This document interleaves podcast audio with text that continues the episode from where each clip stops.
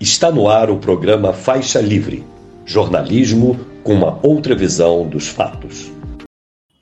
Olá, bom dia. Bom dia a você que nos acompanha nesta terça-feira, 24 de outubro do ano de 2023, para mais uma edição do programa Faixa Livre. Agradeço muito a você que assiste a transmissão ao vivo pelo nosso canal no YouTube, o Faixa Livre. Muito obrigado também a quem acompanha o programa gravado a qualquer hora do dia ou da noite e a quem nos ouve pelo podcast Programa Faixa Livre, nos mais diferentes agregadores.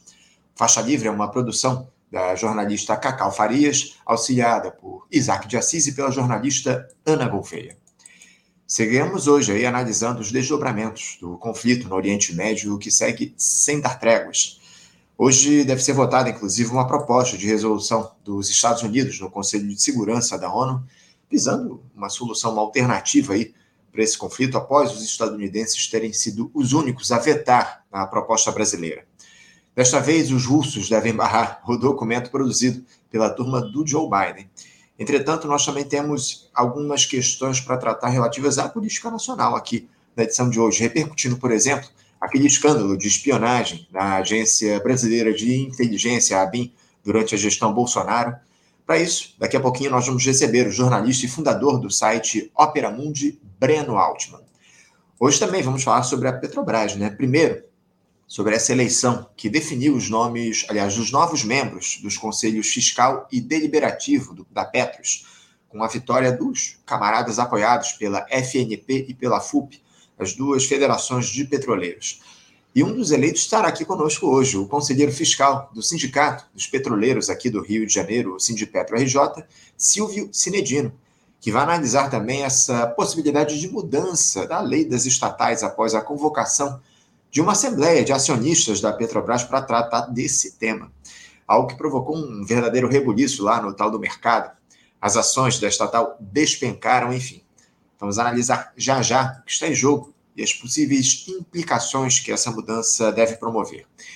Dia de analisarmos também com profundidade esse episódio que eu citei aí de espionagem lá na ABIN, é, durante essa gestão Bolsonaro, os motivos que levaram a agência a adquirir um programa israelense para monitorar celulares de desafetos políticos do ex-capitão, incluindo aí jornalistas e até ministros do Supremo Tribunal Federal, as acusações mútuas entre a ABIN e a Polícia Federal que levou essa operação às ruas na última sexta-feira e o que pode acontecer com os envolvidos. O advogado constitucionalista e professor de Direito Público da Universidade Federal Rural aqui do Rio de Janeiro, Bernardo Campinho, vai nos ajudar a responder essas questões. Vamos finalizar a edição de hoje tratando daquele horror que afetou o Rio de Janeiro na tarde de ontem, o ataque de milicianos jateando fogo a 35 ônibus e um trem na zona oeste da cidade, após a morte de um dos líderes da facção criminosa que comanda aquela região. Facção criminosa, porque é isso que as milícias são, evidentemente, né? Para analisar o poder desses grupos paramilitares, as ações do Estado para combater essas estruturas, se há interesse de fato da política em fazer esse combate, eu vou conversar com um especialista na edição de hoje, o sociólogo e professor da Universidade Federal Rural aqui do Rio de Janeiro, o José Cláudio Souza Alves, em um papo imperdível. Faixa livre de hoje certamente vai te prender aí, do outro lado da tela.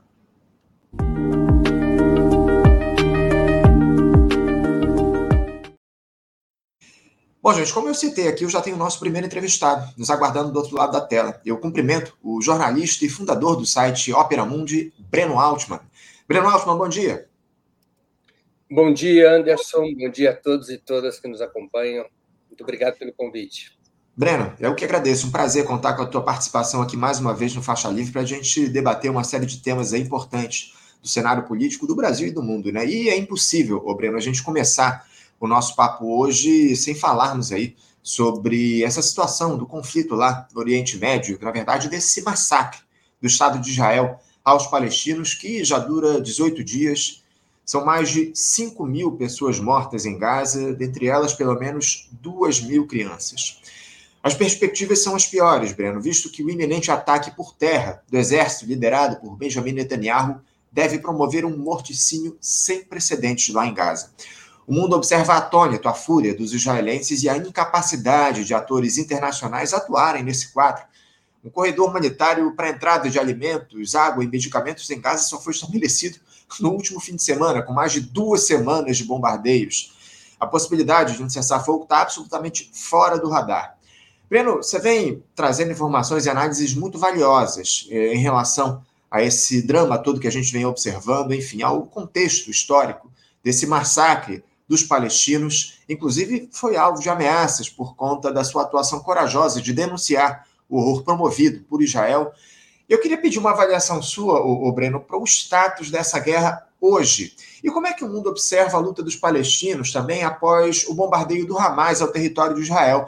Você considera que, desde o início desse novo acirramento das tensões, a causa palestina ganhou novas cores? Há um engajamento maior na busca por uma solução definitiva para esse drama, Breno?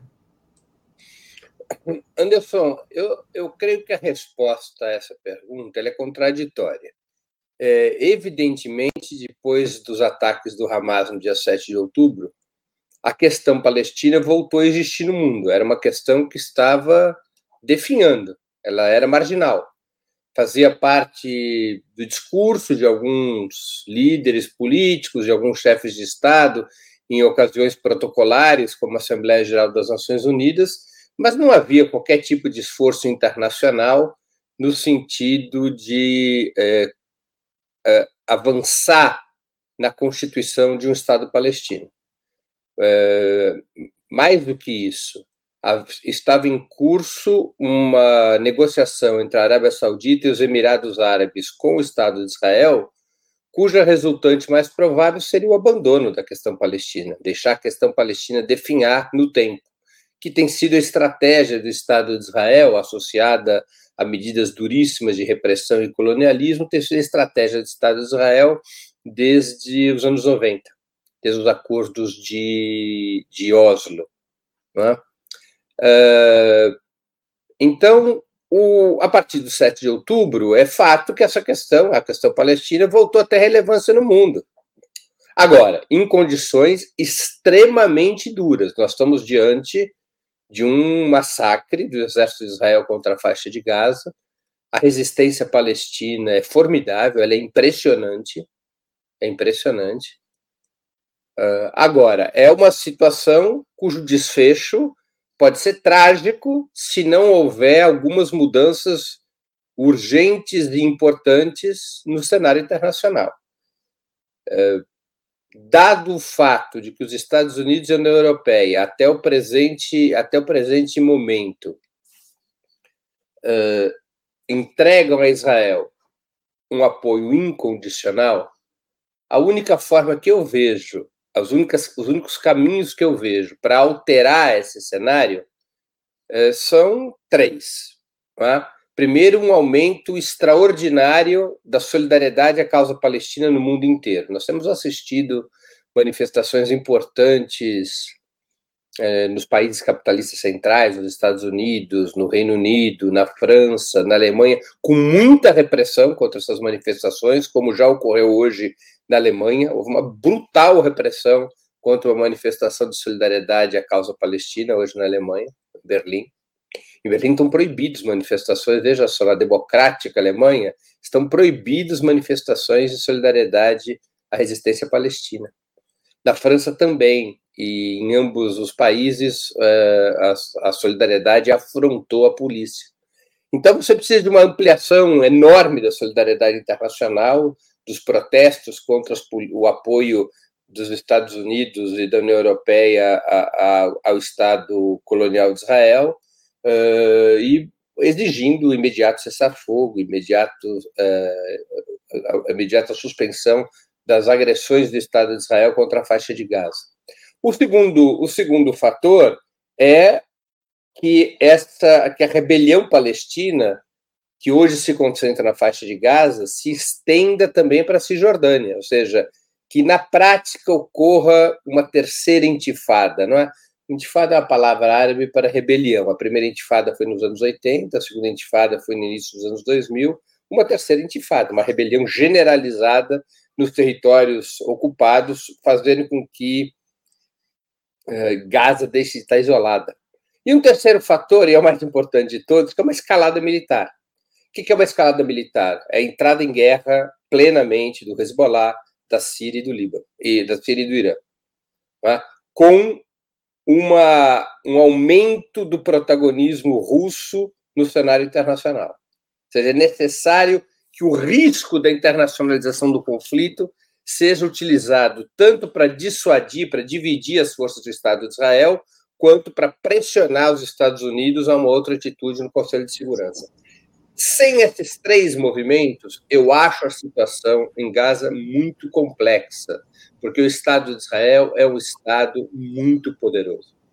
O Exército de Israel, perdão, é um exército muito poderoso.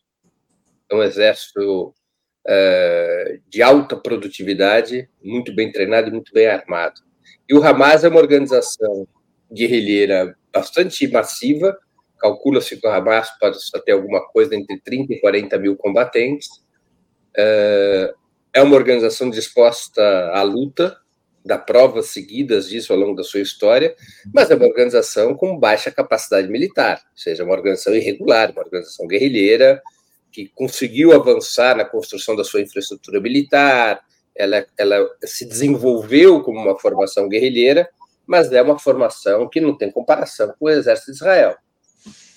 Então, esse é o cenário. Eu digo contraditório porque, de fato, a questão palestina voltou à pauta, isso é positivo para a causa palestina. Por outro lado, é uma situação militar muito delicada. É, não tenha dúvida, né? O exército de Israel, como você muito bem colocou, é um dos mais fortes do mundo. Essa, o, o Hamas, ao que tudo indica, caso Israel mantenha esses bombardeios, esse tensionamento, invada aí o território de Gaza por terra, aí o, a, o temor de que o exército é, do Hamas seja destruído diante de uma ação mais firme dos israelenses. Agora, o, o Breno, você falou a respeito da possibilidade de uma terceira intifada. Uh, a gente poderia ter uma solução de fato caso houvesse é, isso, é, essa nova rebelião dos palestinos, porque a primeira e a segunda intifada produziram efeitos, mas a situação gravíssima continua naquela região. O Estado de Israel, o Estado de Israel não reconhece o Estado palestino ainda. Como é que você vê essa possibilidade de uma eventual terceira intifada solucionar o drama dos palestinos hoje? Veja, é, isoladamente, a intifada não é capaz de solucionar nada. É um conjunto de movimentos que seria necessário para que Israel seja acuado e obrigado a negociar. Vamos ser claros: o Estado colonial e racista de Israel só entende a linguagem da força é uma característica dos estados coloniais. Os estados coloniais, eles não são acessíveis ao diálogo e à negociação. O Estado de Israel é, não dá a mínima sequer para resoluções do Conselho de Segurança da ONU. Se eu não me engano, o Conselho de Segurança da ONU, desde 1948, emitiu 11 resoluções é, contra o colonialismo israelense e nenhuma delas foi respeitada. Israel arquiva, coloca numa gaveta. Eu não sei nem se é, agradece o envio da resolução. É?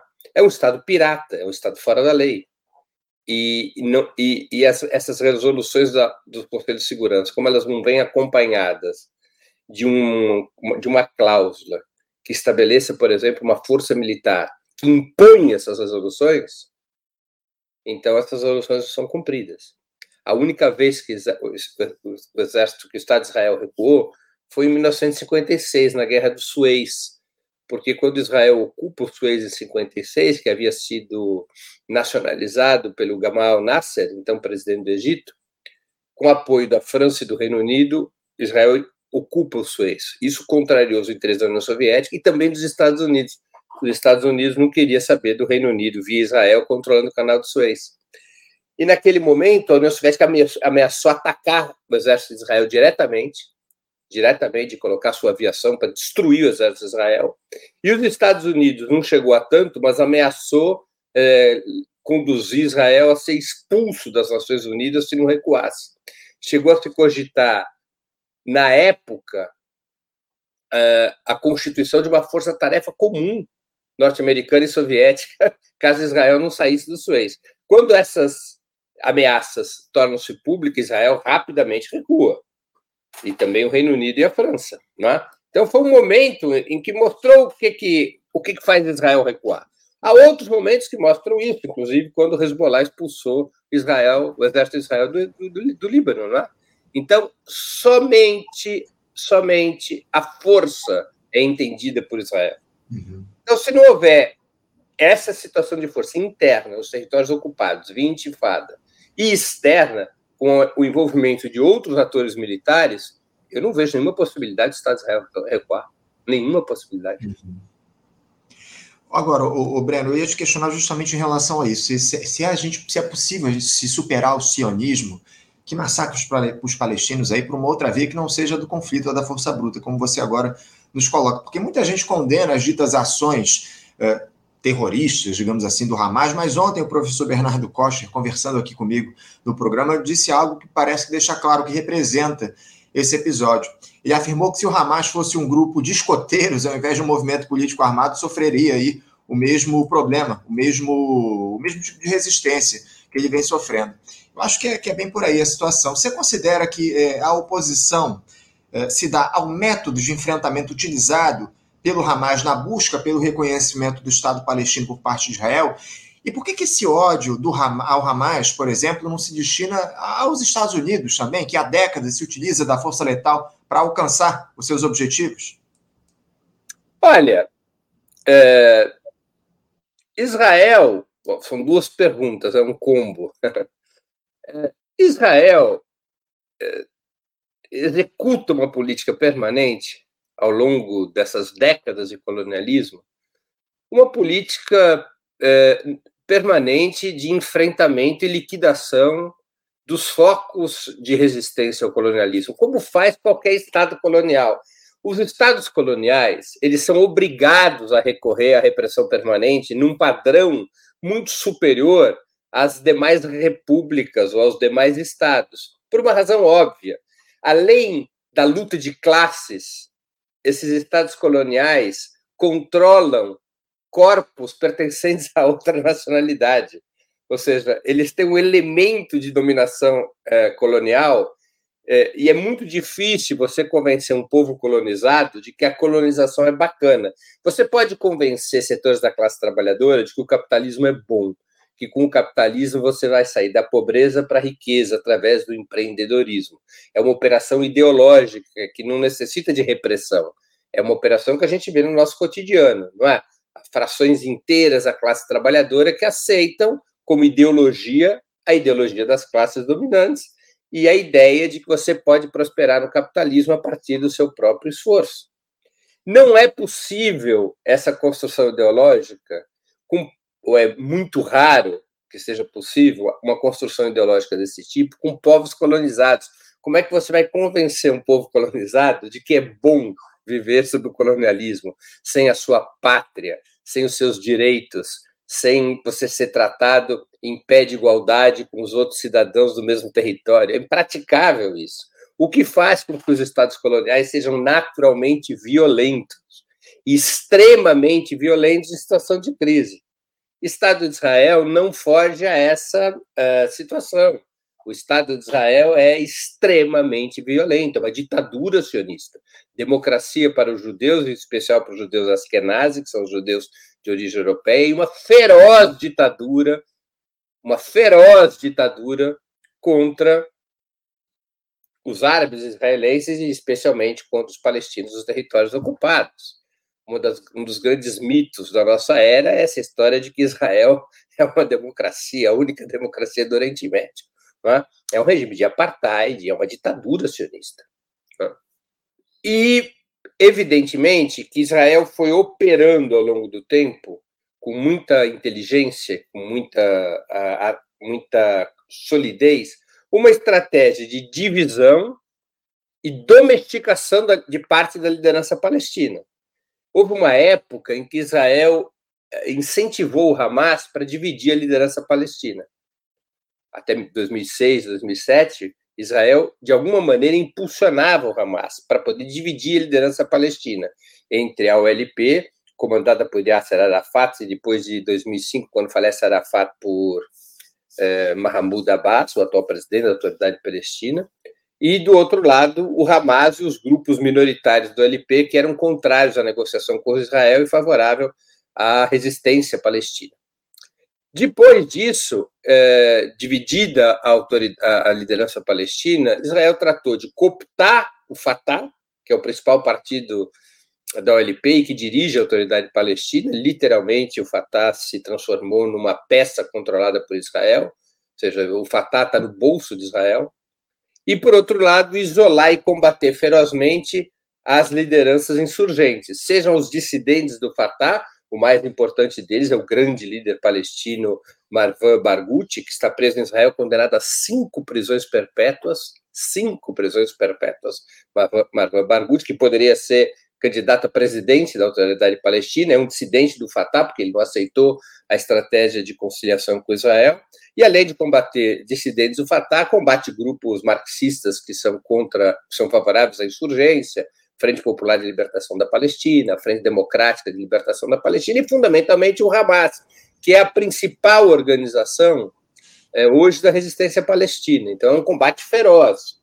É, eu entendo a brincadeira com a história do grupo de escoteiros, mas é, é claro que ela é verdadeira, quer dizer, a lógica do Estado de Israel desde a sua fundação é a da limpeza étnica, é de pouco a pouco, em alguns momentos com maior velocidade, é, controlar toda a Palestina, controlar toda a terra bíblica, a chamada fronteira bíblica da terra de Israel, que vai além da própria Palestina do mandato britânico, engloba o sul do Líbano, engloba territórios da Síria. Né? É, é, uma, é uma, uma, uma lógica do sionismo, ou seja, consolidar seu pleno domínio sobre toda a região é, então, isso independe de existir ou não a resistência, o Hamas ou qualquer outra organização. Nesse sentido, eu entendo perfeitamente a imagem dos escoteiros, mesmo que o Hamas fosse um grupo de escoteiros, essa seria a estratégia do Estado de Israel. Digo mais, essa é a estratégia do Estado de Israel com trabalhistas ou com extrema-direita, não há diferença estratégica entre eles. O próprio Ben Gurion já deixou claro no famoso discurso, Ben Gurion foi o primeiro, diria, o primeiro chefe de governo de Israel, pelo chefe de, de, Estado e governo de Israel, uh, disse isso num famoso discurso, claramente, que uh, o objetivo do sionismo era controlar toda a terra de Israel. Essa, essa expressão terra de Israel reporta as fronteiras bíblicas do Reino Unido de Judá, de Israel e Judá. É? Agora, é evidente que nos momentos em que a resistência palestina se ergue a repressão adquire uma outra intensidade.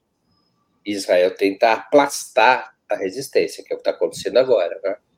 Agora, esse, essa, esse, por que essa onda de protesto contra que existiu contra os, ataques do Hamas não, não, não ocorre também contra os Estados Unidos, quando os Estados Unidos, eh, enfim, operam, ou por que, que não é essa mesma, essa mesma reação contra a, o massacre que Israel realiza na faixa de Gaza é, tem a ver com o controle dos meios de comunicação e da indústria cultural. Nós temos que levar sempre em conta que a burguesia judaico-sionista tem muito peso. Tem muito peso nos fundos financeiros, tem muito peso nos meios de comunicação, tem muito peso na indústria cultural. E a relação que Israel tem com os Estados Unidos é uma relação particular, não é a relação tradicional com o imperialismo. A relação tradicional com o imperialismo, se a gente quiser fazer uma caricatura, Anderson, é assim: o centro do império manda e a periferia obedece. Essa é a relação tradicional, não é? Quer dizer, as burguesias locais, nacionais, elas são subalternas, as burguesias internas, eu prefiro essa expressão, elas são subalternas ao comando imperialista. Isso não acontece com Israel porque Israel comanda uma fração da burguesia norte-americana. Uma parte relevante da burguesia norte-americana é comandada a partir de Israel, a partir das relações dessa burguesia com o Estado de Israel. Então, o Estado de Israel, ao contrário dos demais estados periféricos do capitalismo, ele possui uma capacidade de intervenção dentro dos Estados Unidos e dentro da União Europeia, a partir dessas frações burguesas judaico-sionistas que são financiadoras de campanha eleitoral, que controlam meios de comunicação, que controlam a indústria cultural. Isso faz com que, por exemplo, o único dirigente estrangeiro na história dos Estados Unidos que se dirigiu, e não uma, mas duas ou três vezes isso já aconteceu, que se dirige diretamente ao Congresso dos Estados Unidos, foi Benjamin Netanyahu. Uhum. Não é? Tamanha, tamanha promiscuidade entre o Estado burguês dos Estados Unidos e o Estado de Israel. Então, é uma, é uma, isso tem uma, uma consequência sobre a massa de informações que é oferecida. Então, há uma proteção midiática a Israel, que ela vai esmorecendo na medida em que o massacre vai transitando de limpeza étnica para genocídio. Há uma diferença entre os dois conceitos, tecnicamente, que tem que levar em conta. Eu não classificaria até o momento, do ponto de vista científico, Israel ainda não passou uma estratégia de genocídio claramente na faixa de Gaza. Mas há, evidentemente, uma estratégia de limpeza étnica. Qual é a diferença? A limpeza étnica não pressupõe o extermínio de um povo. É, a limpeza étnica pode significar a expulsão de um povo do seu território, como Israel já fez com os palestinos depois de 48, com o Nakba, né? aquela palavra árabe para tragédia ou catástrofe, 700 mil palestinos expulsos do território hoje ocupado por Israel. Uh, neste momento, há uma combinação, há uma estratégia de limpeza étnica tendendo ao genocídio, né? tendendo ao genocídio. Então, é claro que, na medida em que os sinais de genocídio passam a ser incontroláveis, uh, o prestígio, o apoio a Israel vai cair. Vai cair. Aliás, eu acho que o Estado de Israel está plantando a maior onda de antissemitismo que o mundo já viu depois da Segunda Guerra. É, o ódio Deus depois disso será brutal. Eu tenho, eu tenho ouvido isso muito de outros especialistas aqui que têm conversado conosco no nosso programa. Breno, você, como outras pessoas, também classifica esse episódio todo que a gente tem observado como um, um cenário de limpeza étnica. Uh, o mundo ocidental ele tem interesse em reverter esse quadro, o, o Breno, porque o que nós observamos até agora nos principais fóruns internacionais, é, em especial a ONU, é uma quase total anuência aos interesses de Israel, leia-se aí Estados Unidos. Você vê, de alguma forma, interesse uh, desses atores internacionais em resolverem a questão e outra. Uh, eu queria que você analisasse como é que a esquerda aqui no Brasil tem dialogado com esse conflito, inclusive o governo do presidente Lula, por favor. Ah, olha, Anderson, eu não gosto de como a esquerda tem lidado com a questão palestina nesse momento nem um pouco. Há uma certa, há um temor né, nos principais partidos de esquerda em emprestar solidariedade incondicional à resistência palestina, ao contrário da tradição da esquerda brasileira. Eu reputo isso a, a cálculos eleitorais, a uma, uma compreensão de que apoiar a resistência palestina poderia ser lido pela opinião pública como apoiar o Hamas, e o apoio ao Hamas tira votos especialmente tira votos junto ao eleitor evangélico. Combino, portanto, acho que combina com cálculos eleitorais, combina cálculos eleitorais com pura e simples intimidação diante do sionismo, do peso que o sionismo tem na imprensa, do peso que o sionismo tem é, em setores, em círculos importantes da sociedade brasileira, da economia brasileira, é? É, no receio de que o sionismo pode causar estragos, repito, junto à opinião pública. Então, a esquerda está completamente intimidada, com raras exceções. É uma intimidação é, muito sensível, muito perceptível, e além de ser uma intimidação muito perceptível, ela vai se inclinando para uma teoria absurda, que é a teoria dos dois demônios. Né? De que você teria um confronto entre o Estado de Israel entre o governo Netanyahu, mais precisamente, e o Hamas, os dois são demônios igualmente condenáveis. Se você tem esse discurso, você não vai se mobilizar de maneira incondicional em favor da resistência palestina, porque você estaria tomando partido de um demônio contra o outro. Na teoria dos dois demônios, você combate a ambos com uma ilusória perspectiva de paz, como se o que estivesse acontecendo fosse um desentendimento e não uma ação de agressão de um Estado colonial contra um povo colonizado. Então, setores importantes da esquerda têm abraçado a teoria dos dois demônios. E o próprio governo Lula é, tem tido um discurso muito próximo da teoria dos dois demônios. Um discurso que é muito mais duro na condenação aos atos do Hamas do que, em condenação, do que na condenação aos crimes de Israel. Eu acho isso muito complicado. É uma linha vermelha que o PT, por exemplo, jamais ultrapassou na sua história. O PT é um partido que, por mais que tenha é, feito alguns, algumas acomodações na sua linha política ao longo das décadas, sempre foi um partido de uma forte natureza antiimperialista. O, o PT nunca hesitou na solidariedade à Palestina, nunca hesitou na solidariedade a Cuba, a Venezuela. A resolução do PT como partido é muito boa, aliás, graças à presidenta do PT, Gleisi Hoffmann. É bom dizer claramente, é uma boa resolução de condenação tão clara à, à ação colonialista de Israel que a embaixada israelense entrou, resolveu criticar publicamente a resolução do PT. O embaixador, na semana passada, o embaixador de Israel critica a resolução do PT. E a presidenta do PT enfrentou o embaixador de Israel. Então, o comportamento partidário do PT é, inclusive, superior aos demais partidos. Há muito mais hesitação no PSOL. O PCdoB tem uma boa posição, mas é um partido menor, tem menor repercussão na vida do país. O, o PT tem tido um bom, boa, um bom discurso é, formal. A presidenta do PT Gleisi Hoffmann tem tido uma, uma, uma, um discurso muito assertivo, outro, um ou outro dirigente do PT também, como a tesoureira nacional do PT, Gleide Andrade, que agora está sendo duramente combatida pelos sionistas pelas declarações que ela deu ontem, mas a esquerda não se envolve na mobilização, até o presente momento, não se envolveu na mobilização uh, em, em, em solidariedade à resistência palestina, nos atos, na preparação dos atos, na preparação, enfim, na construção de uma frente única de solidariedade à Palestina. Não há um envolvimento real dos partidos, dos grandes partidos de esquerda, dos movimentos populares, dos sindicatos. E o governo Lula, eu acho que ele tem uma série de dificuldades diplomáticas e políticas internas, mas ele entrou num desvão em relação a isso.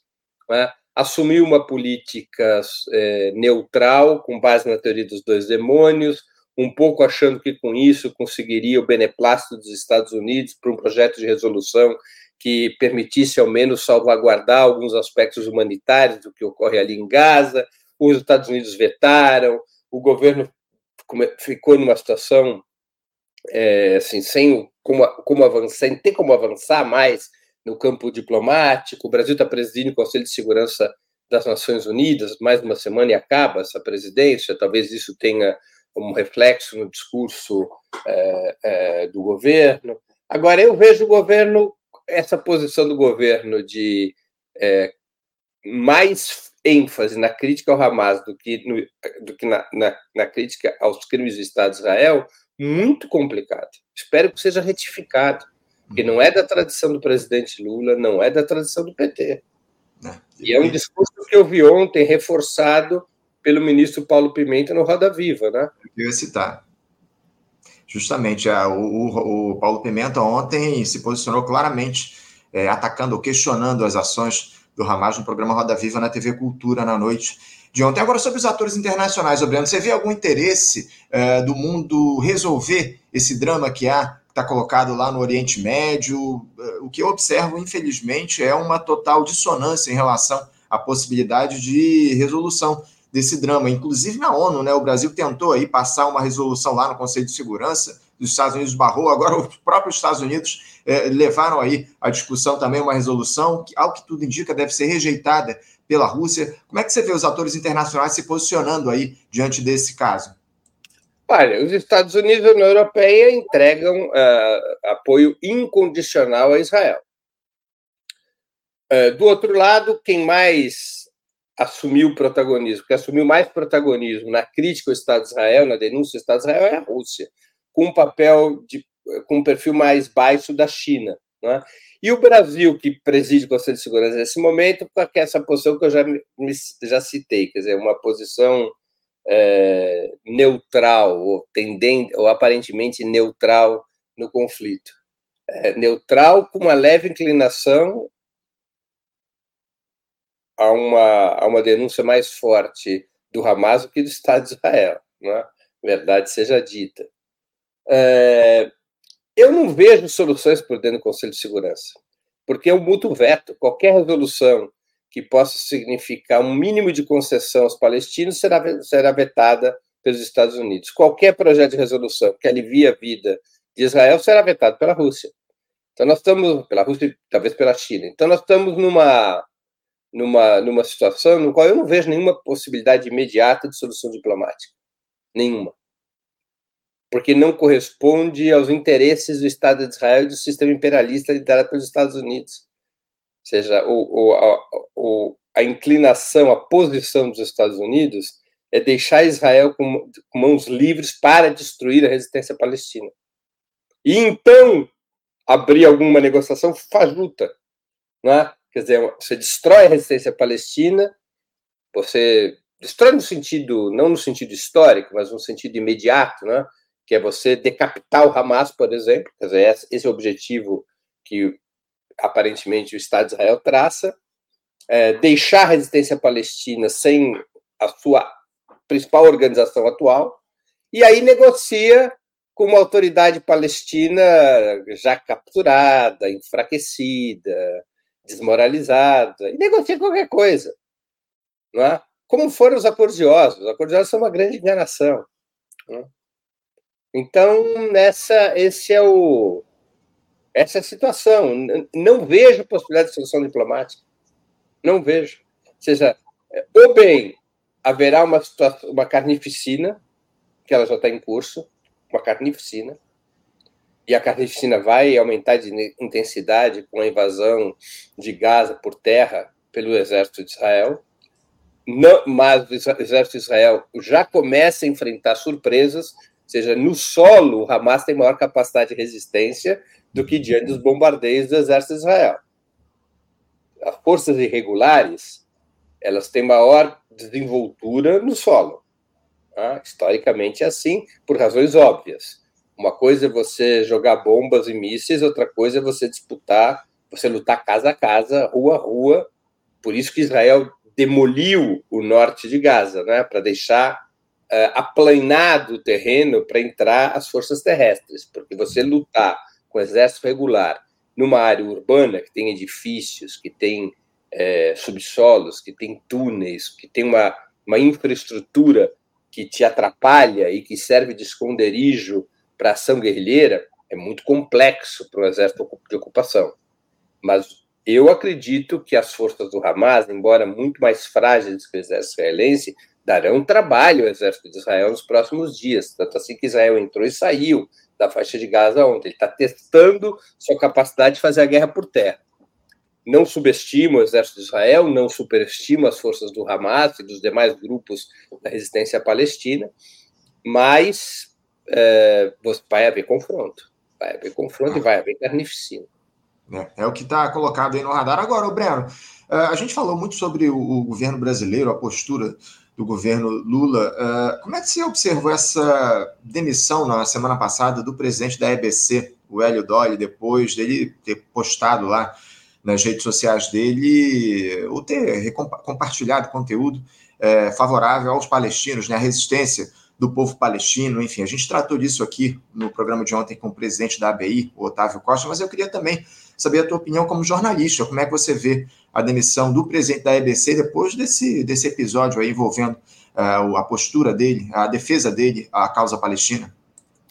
Olha, é uma questão complexa. Eu, eu aceito como razoável uma regra de que é, dirigentes de um governo não podem ter uma posição pública diferente do próprio governo.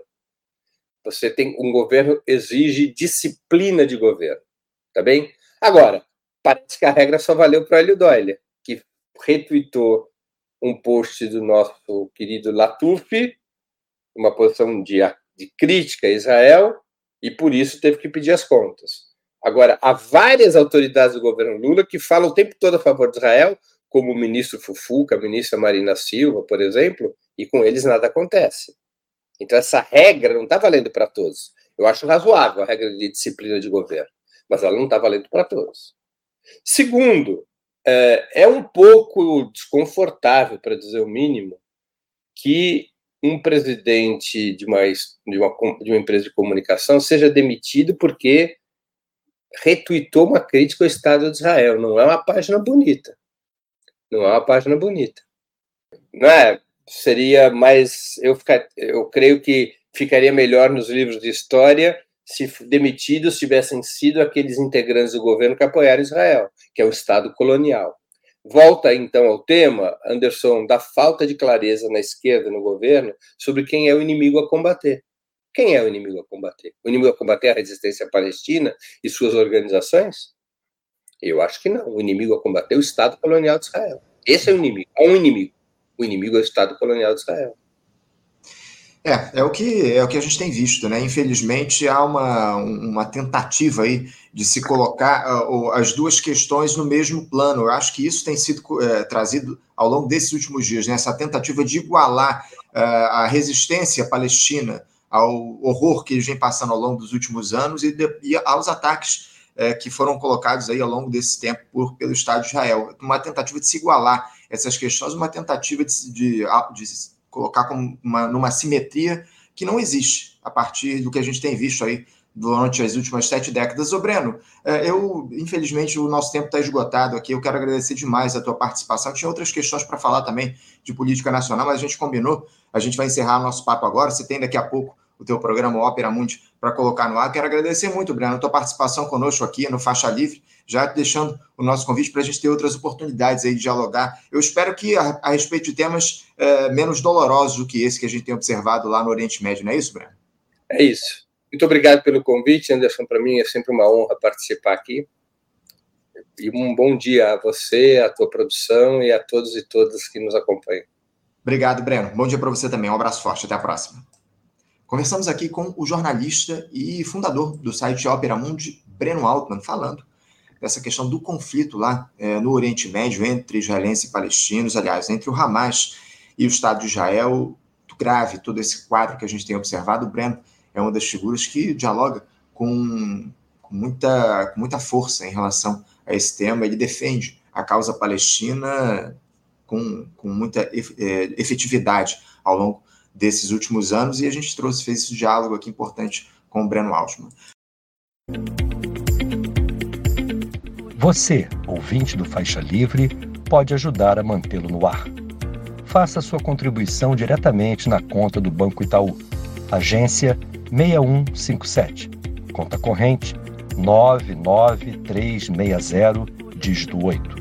Esta conta encontra-se em nome do Sindicato dos Professores do Município do Rio de Janeiro e região, o Simpro Rio, uma das nossas entidades patrocinadoras, mas seus recursos são destinados exclusivamente para o financiamento do nosso programa. Você pode fazer sua doação de qualquer valor, utilizando também a nossa chave Pix, que é ouvinte@programafaixalivre.com.br. Sua contribuição é fundamental para a manutenção desta trincheira progressista no ar.